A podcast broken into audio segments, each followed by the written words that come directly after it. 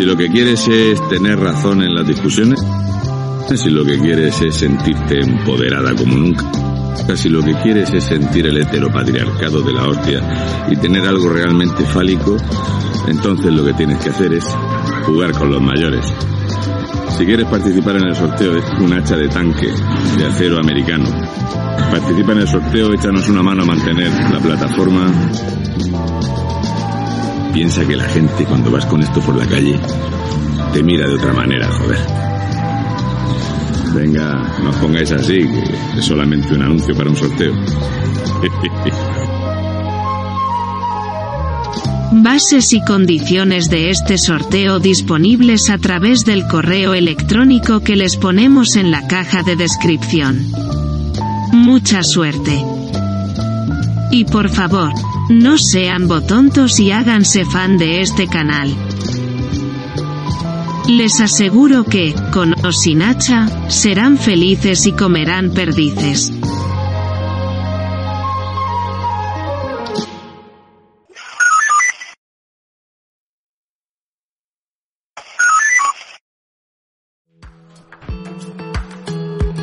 Muy buenas a todos. Estamos hoy con luz solar, amigos. Luz solar. Buenas, buenas, buenas, buenas. ¿Qué tal? ¿Cómo estamos todos? Ay, ¿qué ha pasado aquí? ¿Qué es esto? Ahora, aquí, ahora. Eh, voy a bajar un poco la musiquita, muy buena. A ver, estaba aquí en casa haciendo cosas de facha, eh, cosas fachas, y iba a ver ahora la rueda de prensa de Espinosa de los Monteros donde iba a desmentir lo del tema de que Hacienda le va a embargar y, y o la ha embargado y esas cosas. Digo, pues lo voy a emitir en directo. Si voy a estar aquí viendo la rueda de prensa, pues la emito en directo y así pues también rasco unas visitillas y unas orillas. Muy buenas, ¿cómo estáis? Muy buenas a todos. ¿Qué tal? Muy buenas. Buenos días a todos, chavales. Buenos días. Así que vamos a esperar a lo de la rueda de prensa y la vemos aquí todos juntos en directo, ¿vale? Atila, muy buenas a todos. Elefante Verde, Zalrey, Álvaro B, ¿qué tal? Eh, tenía la música toda pastilla, sí. Y este directo, este es un directo ninja.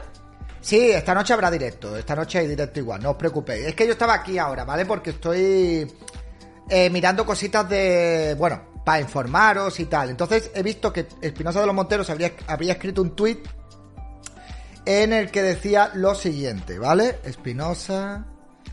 Aquí está, ¿vale? Porque lo siguen difamando, ¿no? ¿Que me ves apagado? ¿Me ves apagado? Pues si estoy de puta madre. Lo que me ves es sin luz. Eh, aquí, ¿vale? Espinosa de los Monteros dice: Hola Ignacio Escolar, no te pierdas mi rueda de prensa de hoy en el Congreso. Pedid y se os dará. Buscad y encontraréis, porque todo lo que pide recibe, quien busca encuentra. Mateo 7, 7, 11, ¿vale? Bien, pues entonces estoy expectante para ver la rueda de prensa de Espinosa de los Monteros, porque creo que esta rueda de prensa va a estar guay, ¿de acuerdo? Va a estar guay. Exacto, eh, faltan luces, estoy al natural, amigos. Así estoy. Imaginaos que os acabáis de levantar al lado mía, ¿eh? Hola cariño, hola cariño. Buenos días, buenos días. Y mirad, mirad qué rostro. Luego me dice la gente que yo estoy viejo, viejo los cojones. Ya quisieras tú tener 38 años y tener esta cara, ¿vale? Bien. Sí, bueno, pues vamos a esperar que empiece la rueda de prensa. La tengo aquí activada, o sea, la tengo aquí puesta. Y en el momento en el que empiece, conectamos y hacemos un directo ninja. Y cuando termine la rueda de prensa, finalizo el directo, ¿vale? Ok, ok, ok, ok, ok. Bien. Bueno, pues nada, muy buenas a todos. Aquí estoy esperando. En teoría empezaba ya, a la y cuarto. Aquí estamos esperando en el... ¿Te quieres estar quietecita? ¿Te quieres estar quietecita, macho? Estoy viejo, sí, estoy viejo, estoy... Estoy mal, estoy mal. Estoy mal. Eh, a ver, espérate, porque esto me tiene a mí loquísimo, tío. Me tiene loquísimo. Ahí está. Venga, quédate quietecita ahí, que eres muy pesada, hija mía. Que eres muy pesada. Todo correcto, todo. La cámara se te hace progresir. No estás viejo, la culpa es de la cámara. ¡Ah! Efectivamente, la culpa es de la cámara, tal cual.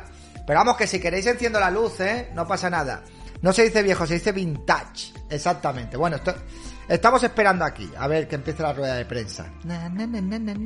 Mientras tanto, podéis suscribiros, renovar suscripciones, en fin, lo que queráis, ¿vale? Lo que queráis. David, Alienada dejó el directo eh, de hace dos días en el consultorio en su canal. No logro encontrarlo. Pues no tengo ni idea. Yo no sé si lo dejó, si no lo dejó, no tengo ni puñetera idea.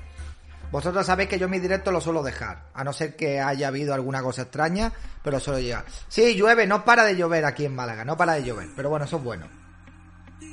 Vaya consultorios que estáis teniendo últimamente. Pues bueno, está guay estos consultorios. Está chulo. Hay salseo, hay discusiones, ¿eh? Eh, hay nueva cepa, dice la OMS, XE, la variante más contagiosa hasta ahora. Pues muy bien, pues no, no me preocupa, Riskis, de verdad. No me preocupa absolutamente para nada que... Aquí, ya, me, ya empiezo.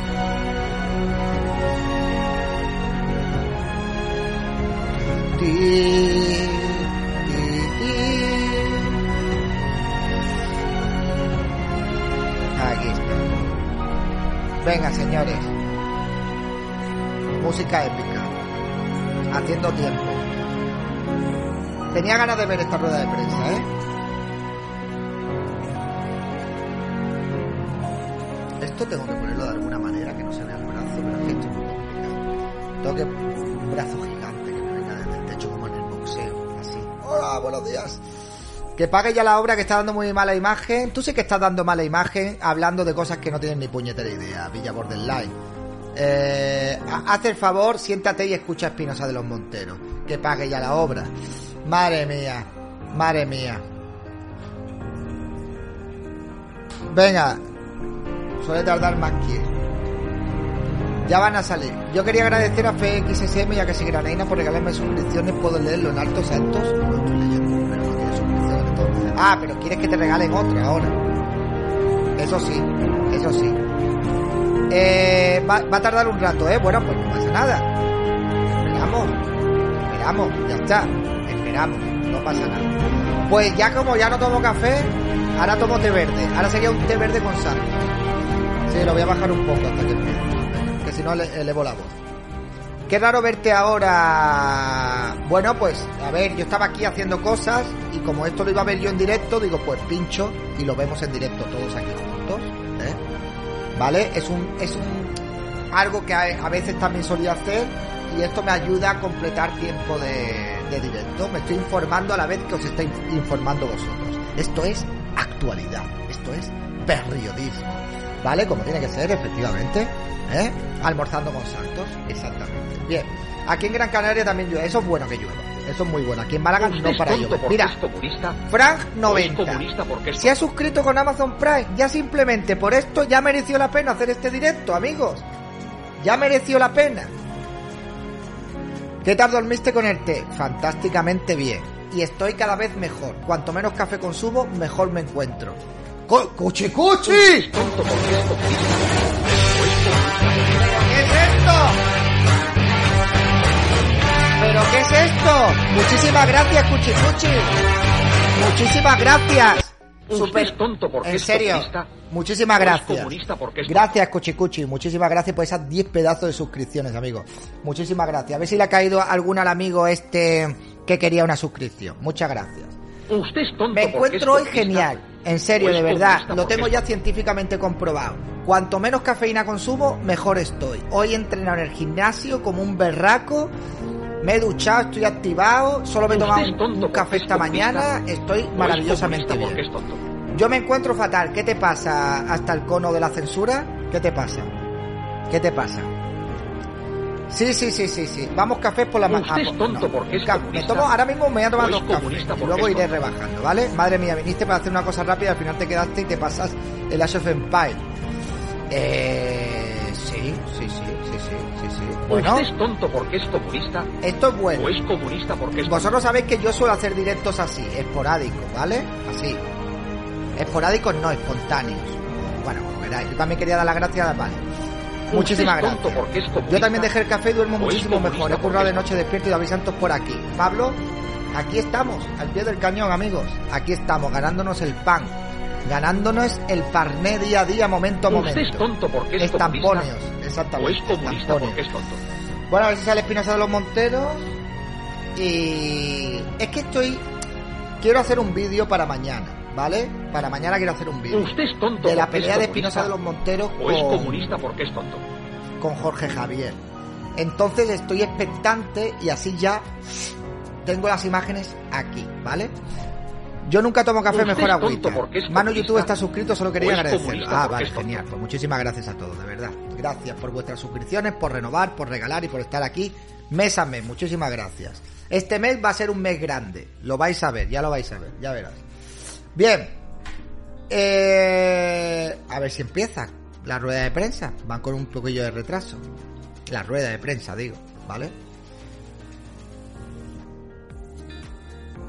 No pega café a estas horas, sino cerveza y tapa. No, no, a estas horas lo que pega ya es esperar, a las dos como y me pego una siestecita y después por la tarde a darle al. Pues, ahí viene, ahí viene, ya está Espinosa de los Monteros ahí, ¿eh? Ya está ahí. Ya está ahí.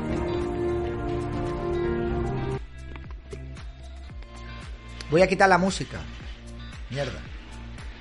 Se me había olvidado. Muy buenos días, gracias a todos por su presencia hoy.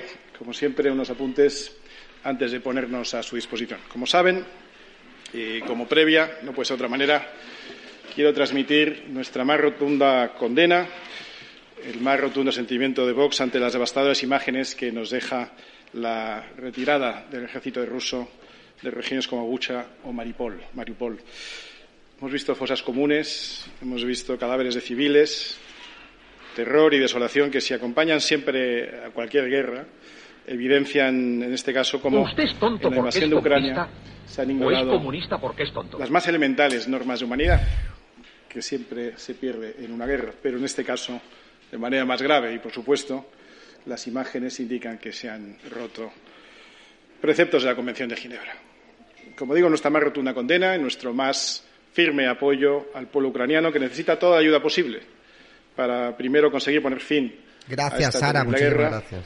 y después para reconstruir sus vidas y para reconstruir su nación que está siendo devastada, de forma material y, sobre todo, y más difícil, de forma emocional. Yo creo que no es posible ponernos en su lugar e imaginar el dolor y los traumas que deja lo vivido en varias ciudades de Ucrania. Es muy difícil, desde luego. Por tanto, insisto, toda nuestra solidaridad, todo nuestro sentimiento, todo nuestro acompañamiento a las víctimas de esta terrible invasión que están perpetrando sobre la soberanía de la nación ucraniana. Como ustedes saben, Vox es el primer partido que pidió en esta Cámara que se invitara al presidente Zelensky a participar por videoconferencia. Dos días después se unieron todos los demás partidos y hoy, afortunadamente, pues podremos contar con su presencia a través de videoconferencia y servirá para que, espero, el conjunto de la Cámara eh, exprese su apoyo al pueblo ucraniano. ¿A qué hora lo de Zelensky?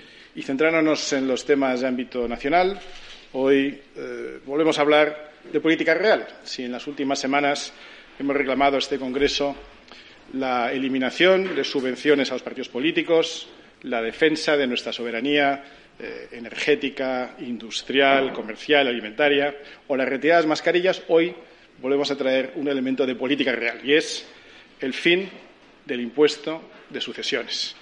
Les leo un breve pasaje de la iniciativa que presenta Vox. Y dice así, en estos momentos de crisis en, los que los gobiernos europeos reducen los impuestos, el Gobierno de España opta por lo contrario, aumentando la presión fiscal al ciudadano medio. Esta iniciativa, por lo tanto, no es un capricho, sino que responde a la necesidad de dar respuesta a la demanda de millones de españoles, muchos de ellos representados por la Federación Nacional contra el Impuesto de Sucesiones, un movimiento social y apolítico que agrupa las principales asociaciones que luchan contra la injusticia de este cruel tributo y que ha recabado más de un millón de firmas en contra de este impuesto. Firmas de ciudadanos que no pertenecen a las élites, no son ricos, no son poderosos, sino todo lo contrario, trabajadores y personas humildes expoliadas y que en muchos casos viven auténticos dramas. Hasta aquí la cita. Recordarán ustedes que en marzo del año pasado el Grupo Parlamentario Vox trajo a esta Cámara la petición de la Federación Nacional contra el Impuesto de Sucesiones que recaudó, como digo, más de un millón de firmas para suprimir ese tributo. Es un impuesto que genera desigualdad. Es un impuesto que no atiende al principio de progresividad, que no contribuye a la redistribución de riqueza, sino a su confiscación y que además desincentiva el ahorro de las familias. Es decir, todo lo que le gusta a la izquierda y todo lo que es malo para los españoles. Es, por supuesto, además, un impuesto injusto, porque es un impuesto que grava el patrimonio neto de todos los impuestos que ha pagado la persona que fallece. Como saben, en España, si uno trabaja, paga IRPF. Si se compra una casa, paga transmisiones patrimoniales. Si la vende, IRPF y plusvalía. Si se gasta su dinero, IVA. Si lo quiere donar, impuesto de donaciones. Si lo ahorra, paga patrimonio. Y al final, cuando uno se muere, acaba pagando el impuesto de sucesiones. Con razón es un impuesto que en muchos países se conoce como el impuesto de la muerte. El impuesto de la muerte, amigo. No podemos continuar, continuar en esta persecución fiscal. El impuesto de los españoles, que, además genera desigualdades, como digo, en función de la comunidad autónoma en la que habitan. Y sobre todo, no podemos tolerar que se cargue sobre la espalda del ciudadano todo el esfuerzo, todo el esfuerzo que no hace el estado de bienestar de los políticos. Los políticos siempre hacen que su industria, la industria política, crezca, mientras los españoles se siguen ajustando y gastando menos. Sigue siendo un impuesto que extrae dinero a los españoles para pagar el gasto político. Ya saben que el estado de bienestar de los políticos es elefantiásico. Hablamos de asesores, altos cargos, 22 ministerios, 20.000 millones para los delirios ideológicos de la señora Montero. Es el gobierno más caro de la historia en el peor momento de crisis económica desde la guerra civil. Y lo sostienen los españoles con su esfuerzo y también con las herencias de sus padres. Y eso no puede ser. Así que hoy, de nuevo, los demás grupos parlamentarios tienen la oportunidad de apoyar esa propuesta de Vox y decir al Gobierno que ya basta de abusos. Segunda cuestión, también a debate este martes en la Cámara, es el tema del Sáhara. Hoy, vamos a vivir un debate curioso, porque vamos a ver a parte del Gobierno criticando a otra parte del Gobierno. Y eso está muy bien, no está, no está nada mal que las posiciones se aclaren y que la gente sea transparente. Lo curioso en este caso es que es, que es un debate que, que, como digo, va a enfrentar a una parte del Gobierno con otra. Pero una parte del Gobierno Usted es pretende exculparse. Murciano, Podemos comunista porque es tonto. pretende evadir su responsabilidad en lo que está ocurriendo con el Sáhara. Y eso no puede ser, porque las decisiones del Gobierno, de la que ellos forman parte, son solidarias. Bildu pretende alejarse de esta decisión del Gobierno, y eso no puede ser, porque Bildu forma parte de la dirección del Estado. Según dijo el anterior vicepresidente, ellos ufanaban mucho de ello. Por tanto, las decisiones que está tomando este Gobierno competen, por supuesto, al Partido Socialista, por supuesto, a Podemos, y sin ninguna duda, a todos aquellos que apoyan no solo la investidura, sino el ejercicio de gobierno en la actividad ordinaria en este Parlamento, incluidos todos los ponentes de esta PNL. El gobierno de Sánchez es el gobierno de Sánchez y de Iglesias. Es el gobierno de Sánchez y Yolanda Díaz. Es el gobierno de Sánchez y la señora Montero. No es solo el gobierno de Sánchez. Y de todos aquellos, como digo, que facilitaron su investidura y facilitan su mantenimiento día a día. Y ese es el gobierno que ha decidido, de manera inopinada, de manera imprudente, de manera innecesaria, alterar la política exterior española y ha conseguido dificultar, si cabe todavía más, la vida de los españoles con el encarecimiento del gas del que nosotros eh, disponíamos, que es el gas argelino, precisamente en un momento en el que el mercado del gas está disparado como consecuencia de la guerra de Ucrania. No podía haber sido más inoportuno el momento, no podía ser más imprudente la idea. Lo hemos dicho desde el principio de la legislatura y los hechos, lamentablemente, no dejan de darnos la razón. Tenemos el peor gobierno posible en el peor momento posible y ahora encima peleados entre ellos.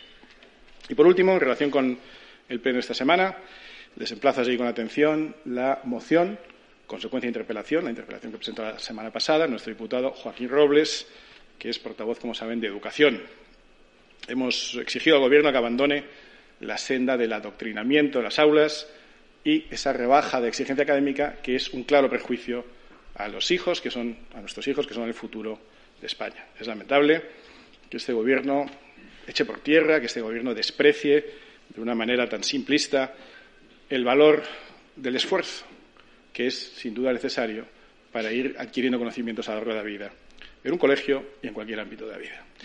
Es un valor esencial para afrontar las dificultades que la vida casi siempre pondrá delante de los niños de hoy que serán los adultos de mañana. Pero es que además este Gobierno se dedica a modificar cuestiones tan importantes como la educación escolar, sin contar con la Real Academia de Lengua, la Real Academia de Historia, Sociedad Española de Estudios de Física, Sociedad Española de Matemáticas, afectando a cada una de esas materias. Pareciera que quieren que los niños no entiendan ni sepan absolutamente de nada. Cualquiera que creería, creería que eso es para generar adultos acríticos, incapaces de analizar los problemas con un mínimo de solvencia. Cualquiera pensaría que eso es para que acaben siendo votantes de izquierda. Como hemos dicho ya, el peor gobierno posible en el peor momento posible. Y lo malo de esto es que lo pagan en este ámbito, lo pagan los niños y lo pagará el futuro España. Muy triste. Y por último, como siempre, está en una sala de noticias, de prensa, quiero comentar esta vez una noticia especialmente triste y especialmente grave. En Sueca, Valencia, un hombre de 47 años ha matado con su cuchillo a su hijo de 11 años. Bueno, esto es brutal. 11 años. Un mal nacido que esperamos no vuelva a ver la luz del sol. Y si estuviera en vigor la idea y la propuesta que ha traído Vox siempre de cadena perpetua, así sería. Con casos como este, Hijo puta. ¿eh? no comprendemos cómo todavía hay gente que se opone a la cadena perpetua. Por cierto, también hemos sabido en estos últimos, estas últimas horas que la condena de prisión permanente ha recaído, afortunadamente, sobre Ana María Baños, asesina de su hijo Sergio, un pequeño de siete años, que ella misma estranguló. Para nosotros, la vida de estos dos niños vale lo mismo. Nosotros no miramos si le mató su padre o le mató su madre. Los dos niños tenían vidas que eran igual de valiosas. Y los dos niños merecían el mismo grado de protección. Y los asesinos merecen el mismo grado de respuesta punitiva. El dolor de su madre y de su padre, supervivientes, respectivamente por su parte, es también igual de profundo e igual de difícil de imaginar. Y por eso les llevamos a los dos en el corazón cuando pedimos que todo el peso de la ley caiga sobre asesinos, violadores, pedrastas y los ejecutores de los crímenes más execrables de nuestra sociedad. Y ahora sí me pongo a su disposición para cualquier pregunta que puedan tener. Buenos días, portavoz. Eh, le quería preguntar, teniendo en cuenta las palabras de condena expresa que ha hecho sobre lo sucedido en Ucrania en los últimos días y el apoyo férreo a, a Zelensky, quería preguntarle si se entiende que ustedes coincidan con Putin a la hora de felicitar a Orbán por Esto su es lo bueno. victoria. Gracias. Aquí empieza lo bueno. Muchas gracias, doña Virginia. Mire, el mundo es complejo y la política internacional es más compleja todavía. Usted quizá le pregunte al Grupo Ciudadanos si se entiende que el señor Putin se vea con el señor Macron, cuando el señor Macron está todo el tiempo con Ciudadanos. Pues mire, en la vida se procura ir por la senda más recta posible. Y luego a veces uno se encuentra gente por el camino de un lado o de otro. Por lo tanto, nada tiene que ver una cosa con otra. Nosotros hemos felicitado efectivamente muy efusivamente al señor Orbán, con el que estamos de acuerdo en muchas cosas, y simultáneamente decimos que el señor Putin es eh, un sátrapa que está cometiendo eh, delitos graves, que ha invadido de manera ilegal la nación ucraniana, a la cual apoyamos. Y son cosas perfectamente compatibles. Hola, buenas tardes. El Gobierno acaba de anunciar que va a expulsar a 25 diplomáticos rusos. Me gustaría una valoración al respecto, si están de acuerdo con esta medida, si la apoyan. Y, en segundo lugar, le han ofrecido, le han tendido la mano en varias ocasiones a Alberto Núñez eh, Feijó de manera pública. No sé si se lo han trasladado de forma privada, si ha habido un primer contacto con el líder del Partido Popular. Y si no es así, si estarían dispuestos ustedes a tomar la iniciativa en ese sentido para que se produzca en el futuro un encuentro con él. Gracias. Muchas gracias. Pues no conocía la expulsión de esos 25 diplomáticos rusos que ha llevado a cabo, según dice usted, el Gobierno. No es el punto en el que más vamos a criticar este Gobierno. Hay temas realmente dolorosos para el conjunto de los españoles que afectan a su día a día, en el que estamos con una distancia infinita. Este no es de los más graves y, por tanto, eh, a falta de analizarlo con más detalle, no es de las cosas que más nos preocupan de lo que hace este Gobierno, que es verdaderamente preocupante a diario. Y respecto al señor Fijo, pues, eh, en fin, yo creo que hemos sido tremendamente respetuosos con todo ese procedimiento interno que ha tenido el Partido Popular en las últimas semanas. Eh, no hemos hecho comentario alguno, como ustedes saben. Y ahora que ha sido proclamado presidente, pues estaremos atentos a sus palabras y a sus actos. Es verdad que sus primeras palabras dejan lugar a dudas acerca de cuál es verdaderamente su vocación, si es llegar a encuentros y pactos con el Partido Socialista, como, y específicamente con el gobierno de Pedro Sánchez, cosa que a nosotros nos parece, vamos a decir, sorprendente, o si quiere eh, llegar a pactos con Vox eh, como nosotros desearíamos. Nosotros hemos sido muy claros. Nosotros no vamos a llegar a ningún pacto con el Partido Socialista. No vamos a llegar a ningún pacto con Podemos. El Partido Popular ya ha llegado a pactos con el Partido Socialista y con Podemos en el pasado reciente, cuando ha renovado las instituciones. Todavía hay gente que dice, ¿van a renovar las instituciones? No, no, ya lo han hecho.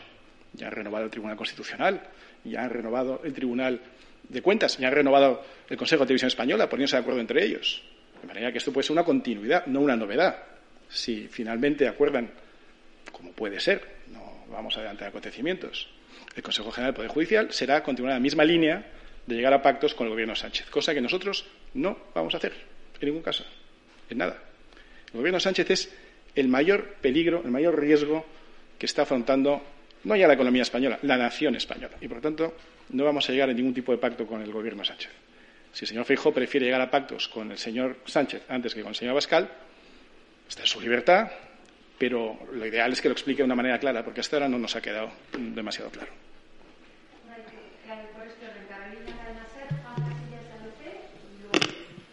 ¿Qué tal? Buenas tardes, portavoz. Yo quería saber qué van a hacer esta tarde en la iniciativa sobre el Sáhara. Bueno, esta tarde o mañana, que no sé exactamente cuándo se debate. El Partido Popular ha dicho que, que la apoyaría, probablemente. Y luego, sobre la era de Feijóo, eh, Abascal dijo el viernes que su objetivo para las generales son los 100, eh, los 100 escaños. Eh, ¿Cree que mm, la etapa de Feijóo dificulta, o el liderazgo de Feijóo en el Partido Popular dificulta ese objetivo para Vox? Gracias. Muchas gracias. Respecto al Sáhara, efectivamente creo que será mañana, por, por cómo ha explicado la presidenta Batet lo que va a suceder en el orden del día de hoy. Se, hoy se tomarán en cuenta las dos proposiciones de ley y todo demás pasará mañana.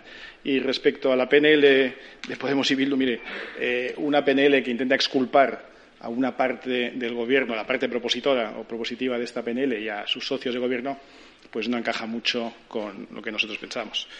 Respecto al señor Fijo y si eso va a dificultar eh, nuestra llegada a unos escenarios eh, deseables, pero que todavía no son más que lo que reflejan las encuestas, pues es difícil de saber hasta que, eh, hasta que no se defina. ¿verdad? No parece que la definición sea el rasgo más característico, pero vamos a esperar a ver. No queremos adelantar acontecimientos. En cualquier caso, insistimos, nosotros no vamos a plantear ningún pacto con el PSOE, ningún pacto con Podemos, ningún pacto con nadie que no sea el Partido Popular, que pensamos que es nuestro socio natural. A ellos parece que les cuesta un poco más entenderlo pues vamos a darles tiempo y lo vamos a ver. Si finalmente eh, prefieren asociarse con el Partido Socialista, como digo, están en su perfecto derecho y nosotros seguiremos nuestro camino. Pero nosotros lo tenemos claro. Con el PSOE de Sánchez, absolutamente nada. Con Podemos, absolutamente nada. Si el PP quiere llegar a pactos con ellos, pues hágalo, pero explíquenlo de una manera clara, sobre todo para que el votante sepa a quién está votando. Y nosotros lo hemos dicho, pero por si acaso lo voy a volver a decir. Vox no llegará nunca a un acuerdo con Pedro Sánchez para nada. El que quiera votarnos pensando que vamos a apoyar al Gobierno, que no lo haga. Nunca apoyaremos al Gobierno más ineficaz, más caro, más perjudicial que ha tenido España en nuestra vida. Sería perjudicar a la nación española y no estamos en eso. Bueno, ahora dirán en nuestra vida. Wow. Hola, buenas tardes, portavoz. Quería insistir en el asunto de la proposición sobre el, sobre el Sáhara. Está diciendo usted que hay una parte del Gobierno que se quiere exculpar, también los socios. Pero quería saber, más allá de eso, qué opinan sobre el fondo, eh, porque ya ha dicho, por ejemplo, el Partido Popular que la va a apoyar, y también sobre el hecho de que el Partido Socialista mismo ya ha dicho en esta sala de prensa que va a apoyar la, la proposición, más allá de las críticas que hay al giro en la exposición de motivos, porque dice que está de acuerdo con la parte dispositiva. Pues esto ya es de esquizofrenia. O sea, ya es un gobierno compuesto por dos partidos que apoyan una proposición que critica al propio gobierno. Esto ya me está costando seguirlo. O sea, PSOE y Podemos, que gobiernan, van a apoyar una PNL que critica lo que ha hecho el gobierno. Fabuloso. Pues ellos tendrán que explicarlo. Sobre la posición de fondo, mire, es que la posición que tenía España, que ha durado 45 años. Eso es lo que yo busco. Ha durado 45 años por un motivo, y es que es un tema complejo, muy difícil. Lo que pasa es que este adanismo que introdujo Podemos en la política se ha ido extendiendo en toda la izquierda.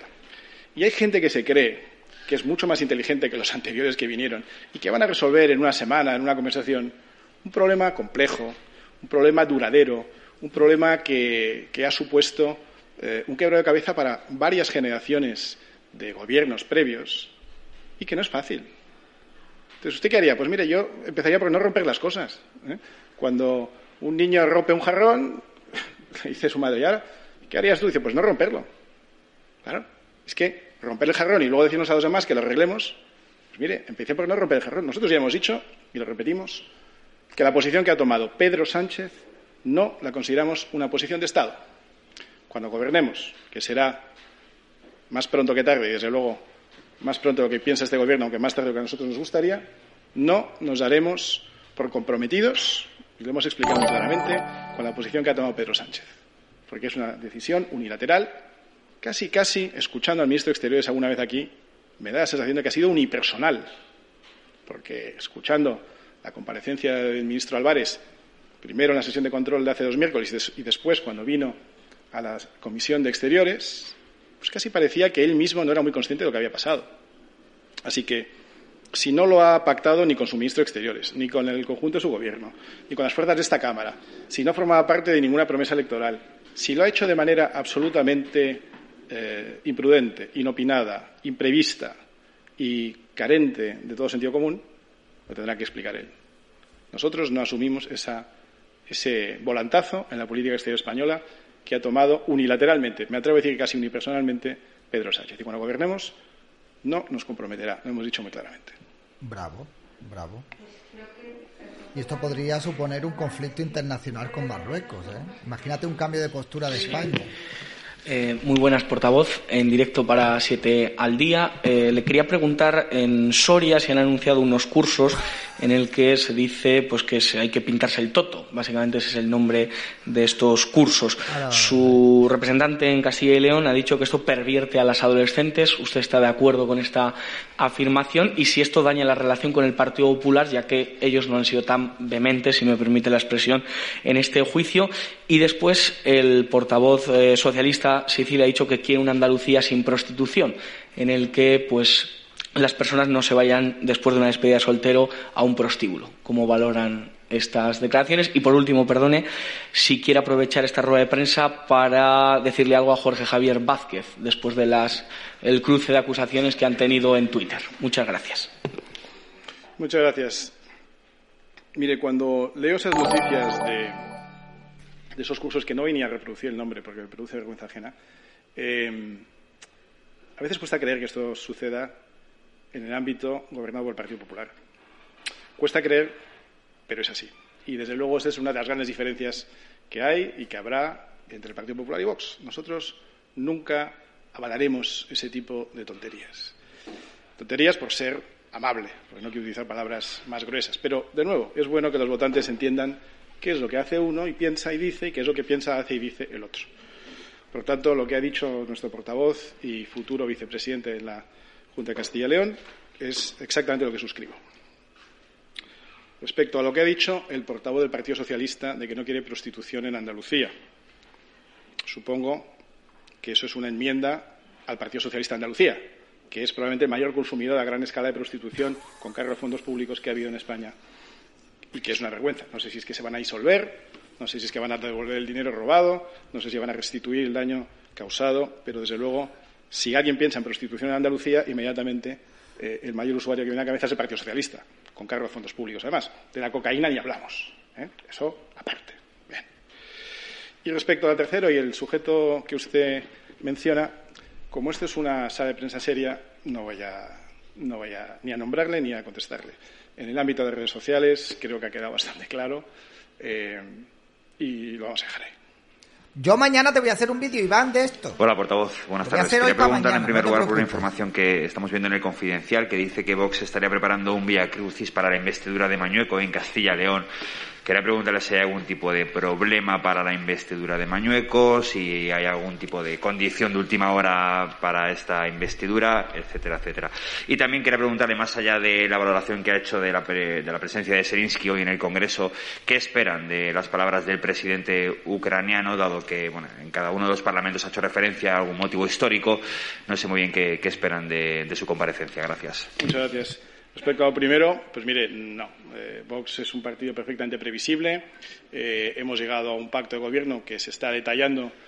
Digamos que hemos llegado al acuerdo de los titulares y se está acordando los detalles, pero no estamos pidiendo nada nuevo y eso solo puede obedecer a filtraciones interesadas de otros. Nosotros estamos en una posición absolutamente sensata.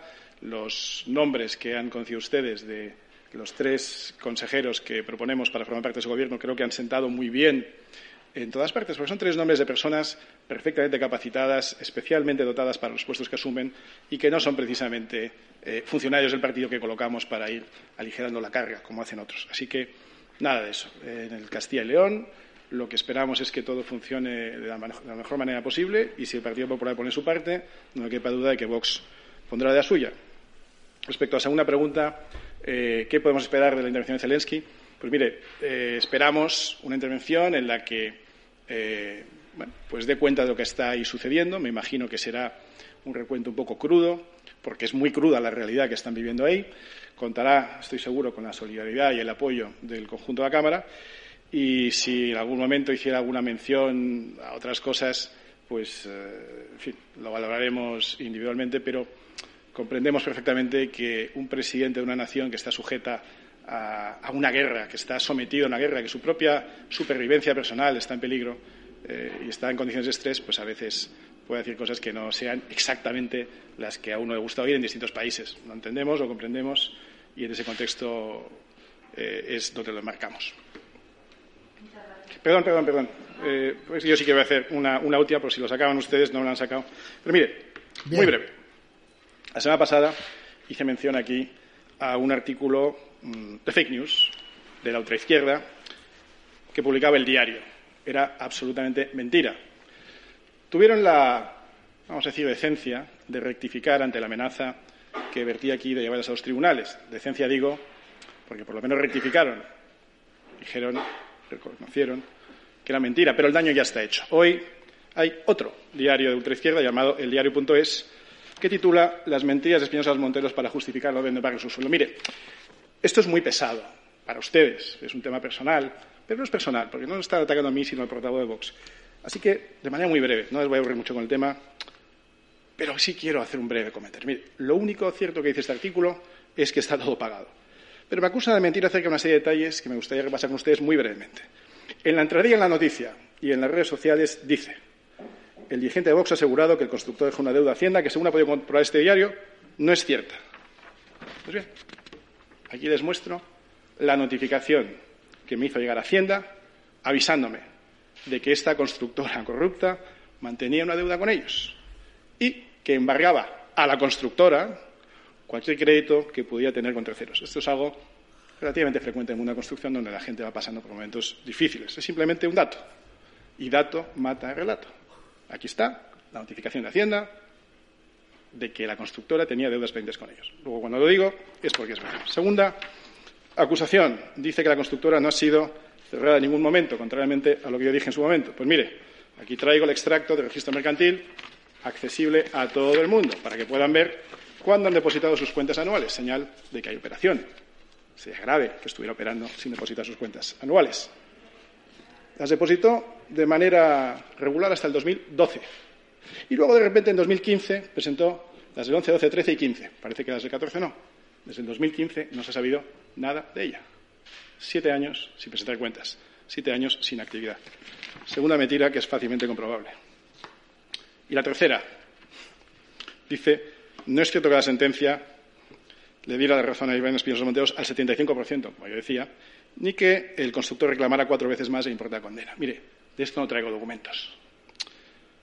Y sorprende un poco más, porque esto es una cuestión de aritmética. Yo ya sé que los medios de izquierda tienen dificultades con las matemáticas, pero os voy a explicar muy sencillamente. Mire, si me pedían 225.000 y finalmente la justicia decide que son 57.000, pues sí, 57.000 es el 25% de 225.000. Es decir, que me da la razón en un 75%. Es pura matemáticas.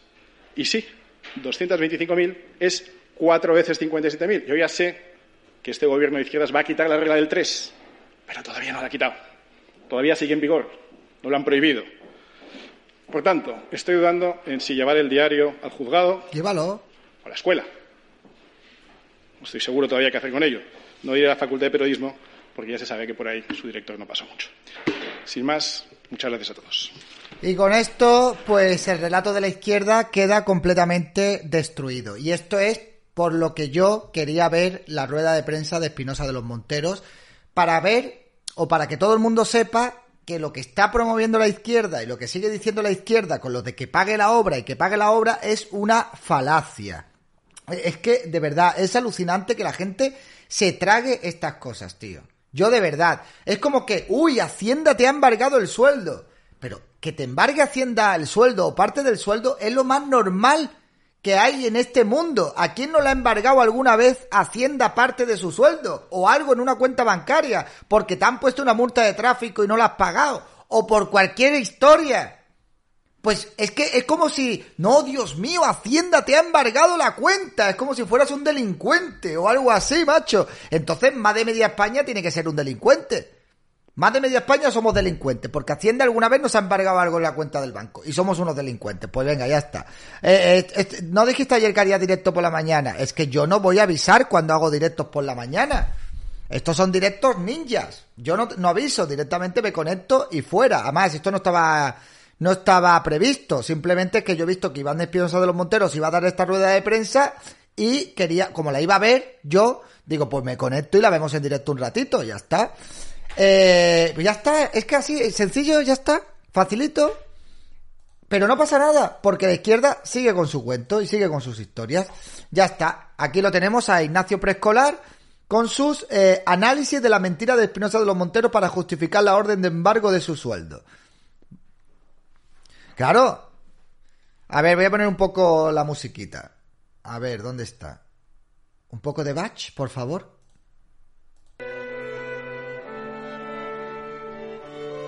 Decidimos montar Ah, que me saltó un anuncio. Serás maldito y canalla. Ahora, a ver. Venga.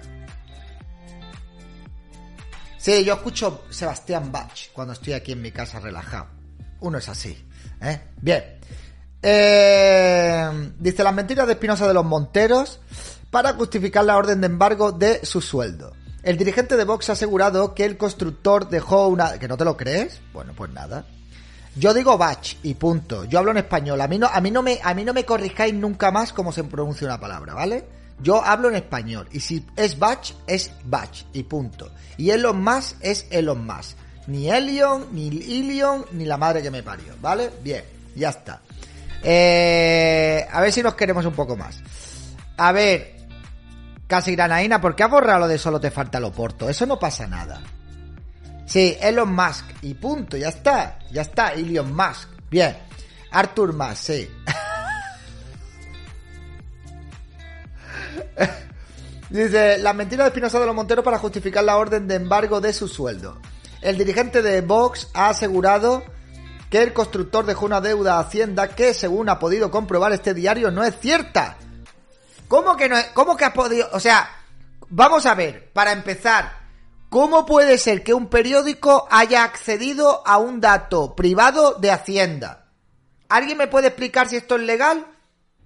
Porque a Pablo Casado le han hecho traca traca por estas cositas.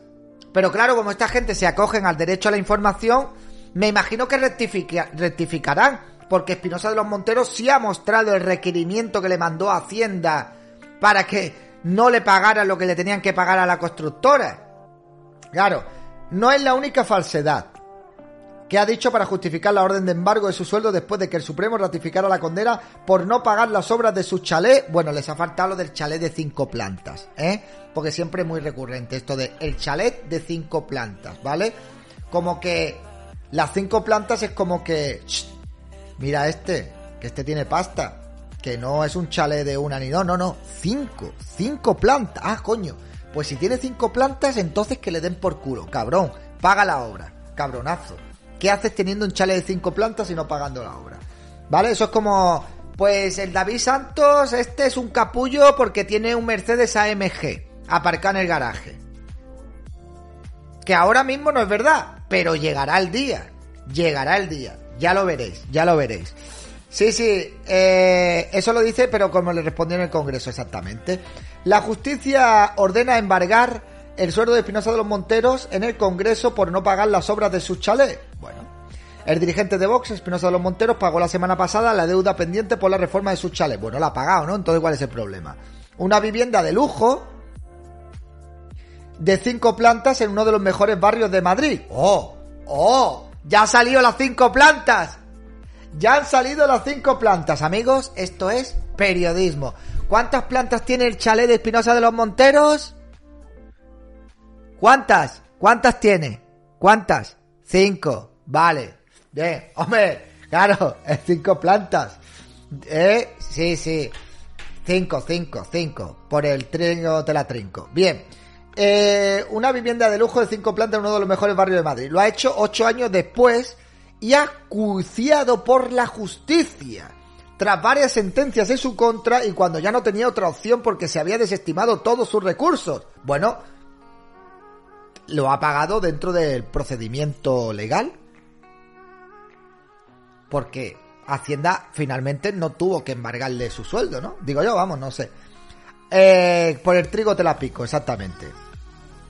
Hace, unos 21 días, eh, bueno, hace unos días, el 21 de marzo, la justicia ordenó el embargo de su sueldo en el Congreso de los Diputados. Sí. Bueno, no pasa nada. Una resolución que desveló el diario.es y solo tras publicarse la noticia y cuando el embargo de su nómina se iba a ejecutar, el portavoz de Vox en el Parlamento, Chofi. comunista porque Gracias por renovar tu suscripción. Pero vamos a ver, da igual. Si es que da igual que aunque le hubieran embargado la nómina, no pasa nada. Hubiera, hubiera ido pagando la, la deuda mediante embargo de su nómina. Es algo completamente legal, no es delictivo, no pasa absolutamente nada. ¿Vale? Pero bueno, esto lo tienen que vender como si esto fuera, wow, Dios mío de mi vida, Espinosa de los Monteros, que no pagó la deuda, ¡ay, Dios mío de mi vida, maldita sea! Mira, si esto es lo único que le pueden sacar a Vox, es que esto no solo no hace dudar que yo vaya a votar a Vox, sino que me hace reafirmarme aún más en votar a Vox. Porque tú te pones a escarbar de todos los partidos políticos y hay mierda para parar siete trenes del hype. Hay mierda para ocupar las cinco plantas del chalet de Espinosa de los Monteros. Y esto de verdad es lo único que tienen que... Es lo único que pueden encontrar para atacar a Espinosa de los Monters. ¿Eh? A Espinosa de los Monters. Eh, ¿Cómo sería Espinosa de los Monteros en inglés, tío? Venga, vosotros que sois eh, bilingües. ¿Cómo sería Espinosa de los Monteros en inglés? Tiene pinta de sonar guay. Espinosa de los Monteros en inglés. Venga, alguno que me haga la traducción. ¿Cómo sería?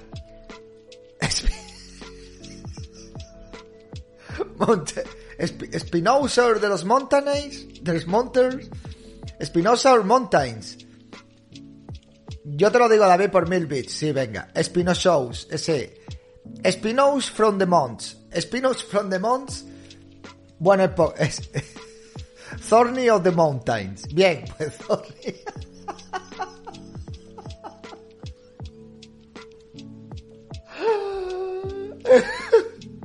Thorny of the Mountain.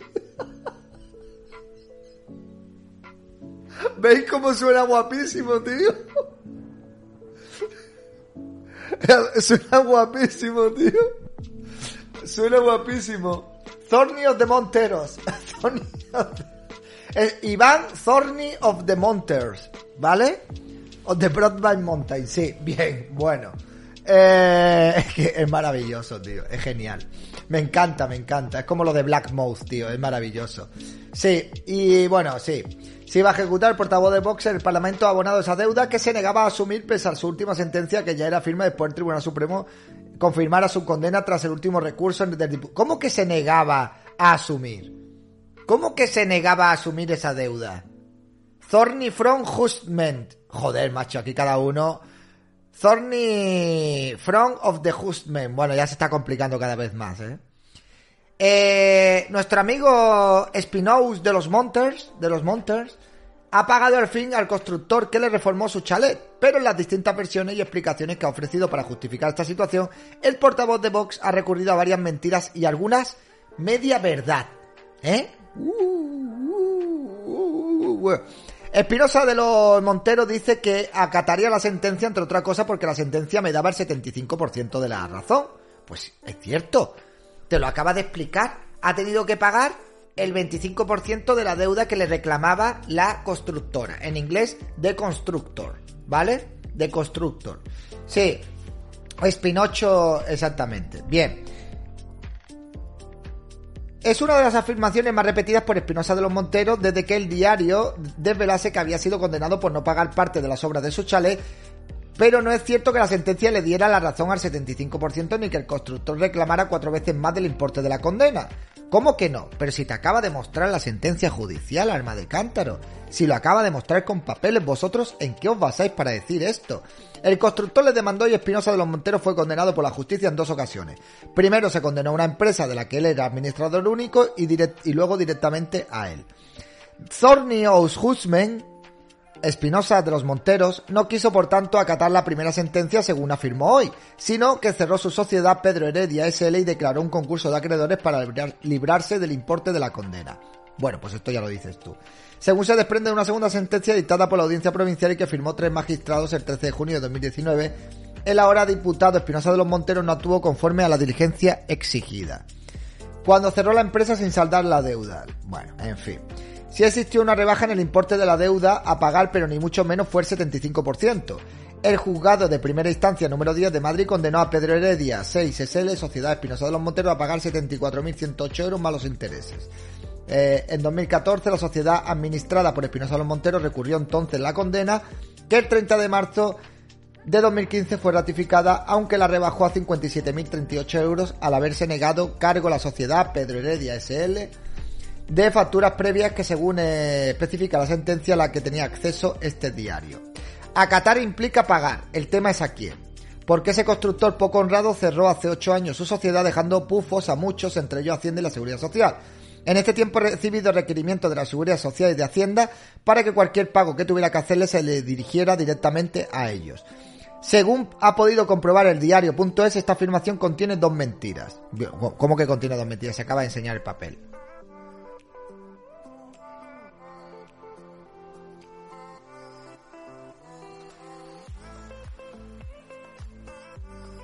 ¿Cómo, cómo? En serio, de verdad. Bien, bueno. Hostia, pocholo, colega. Pocholín.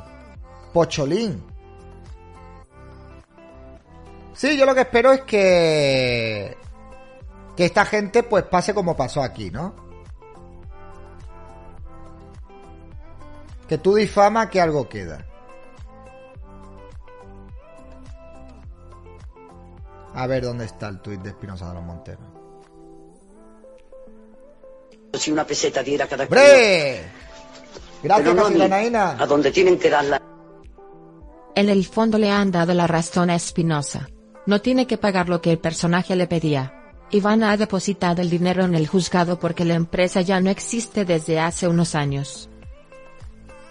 A ver, no le, han dado, no le han dado la razón. La razón no la han dado porque la han condenado casi granaína. Pero sí que él ha salido bien parado. Porque si hay una empresa que te pide 200.000 euros y al final tienes que pagar pues el 25% de la deuda que te están pidiendo, pues al final, oye, no has ganado porque tú ibas a no pagar nada, pero sí que la... Eh, sí que la... Tampoco le han dado la razón al 100% a la empresa demandante, ¿vale? Ha habido una condena que, es en contra de Espinosa de los Monteros, pero no, no ha ganado porque le han condenado a pagar, aunque sea un importe menor de lo que le reclamaban. Pero bueno, si hubiera pagado el importe total de la deuda, hubiera perdido todo lo que pues lo que ha ganado ahora, porque no solo ganar no es solo ganar, sino es también dejar de pagar, ¿vale? Bueno, por aquí tenía un tuit Espinosa en los que amenazaba con denunciar A ver, aquí hacía tiempo que amenazaba con denunciar a una persona también. Sí, bueno, Espinosa de los Monteros decía que le estaban pidiendo de más. Vale, vale, es cierto, es cierto, rectifico. Había un tuit aquí en el que él emplazaba a denunciar, que lo iba a denunciar y la persona borraba el tuit, ¿vale? Pero bueno, no sé dónde está, eso lo tenía yo por ahí localizado, no, lo, no sé dónde está aquí ahora. Es de estos últimos días. Aquí está, ¿ves? Hola Jesús eh, Jesús Maraña. Tienes hasta las 8 para retirar este bulo, que es un insulto a la inteligencia de tus propios lectores. Y en el futuro no seáis tan torpes, bastaba solo con leer, ¿veis? ¿Qué ha pasado? Pues lo que ha pasado es que el tweet no está disponible, ¿eh? Lo borró, lo borró. ¿Creéis que ha rectificado? No. Ellos ponen su mierda ahí, su mierda se difunde, llega a las personas que tengan que llegar, Luego la gente de izquierda que no busca otro tipo de información ni contrastan absolutamente nada, pues se le queda lo de Espinosa de los Monteros y ya van a estar repitiendo lo del chalet de Espinosa de los Monteros hasta la saciedad. Y tú se los puedes explicar y le puedes decir, mira, que no, que esto no es así. De verdad, que mira, que hay papeles, que te lo está explicando, que eh, la empresa le reclamaba más de lo que él quería pagar que Hacienda le estaba mandando requerimientos para que no le pagara ninguna deuda a esta empresa porque tenía deudas con Hacienda. Da igual, da igual. No, no, el periodista que va a rectificar, esta gente no rectifica absolutamente nada, se dedican a lo borran y ya está, y el relato ahí queda, y eso ya lo empiezan a repetir, a repetir, a repetir una vez tras otra. Y eso es lo que hay, ¿vale? Bueno. Bueno, mira la cámara, ¿qué le pasa a la cámara? ¿Qué le pasa a la cámara? Eh, mírame a los ojos. Mírame a los ojos. ¿Dónde estás mirando? ¿Dónde estás mirando? ¿Qué cámara más picarona, tío? En serio. A ver. Venga, quédate ahí. Quédate ahí. Y, y se ha quedado, ahora se ha quedado doblada. Bueno, en fin. Él no es. Eh, él no es Juanlu. Esa sudadera mola tela. Pues esta sudadera tiene más años ya que. Tengo que ir a comprarme ropa, ¿eh? Tengo que hacerme una renovación de armario porque, madre mía, esto de hacer directo todos los días, ya no sé qué hacer para no repetir vestimenta muy a menudo, tío. Porque si no, luego la gente me empezará a decir, joder, tío, 100 empezales con la misma ropa. Sí, porque sois muy criticones, sois muy criticones, ¿eh? Soy muy criticones. Así que voy a tener que ir a comprarme algo de ropa porque ya no sé ya qué ponerme ya, ¿vale? Tengo luz de oficina, sí, tengo la luz encendida, no tengo ni siquiera puesto los, los focos ni nada. Vamos juntos al primar. No, no, no, no, al primar no voy a ir yo. Bueno, señores, pues me voy a ir despidiendo, que voy a ir a comer. Muchísimas gracias por este ratito. Esta noche tendremos directo, ¿vale? A la hora de siempre. Eh, mi ropa siempre está limpia, ¿vale? Mi ropa siempre está limpia, ¿ok? Siempre. Por cierto, Jessins, eh, ¿A quién le estarás dando tu coronita? ¿A quién le estarás dando tu coronita? Bueno, a ver, eh, aunque no lo parezca, voy a hacerle una raid a Vicky. Venga, ahí estamos. Mandadle saluditos de mi parte. Uniformes para el directo, sí, voy a salir vestido de traje con una corbata. ¿Eh? ¿Qué os parece? ¿Bien? Venga. Hasta luego, chavales. Los vemos esta noche.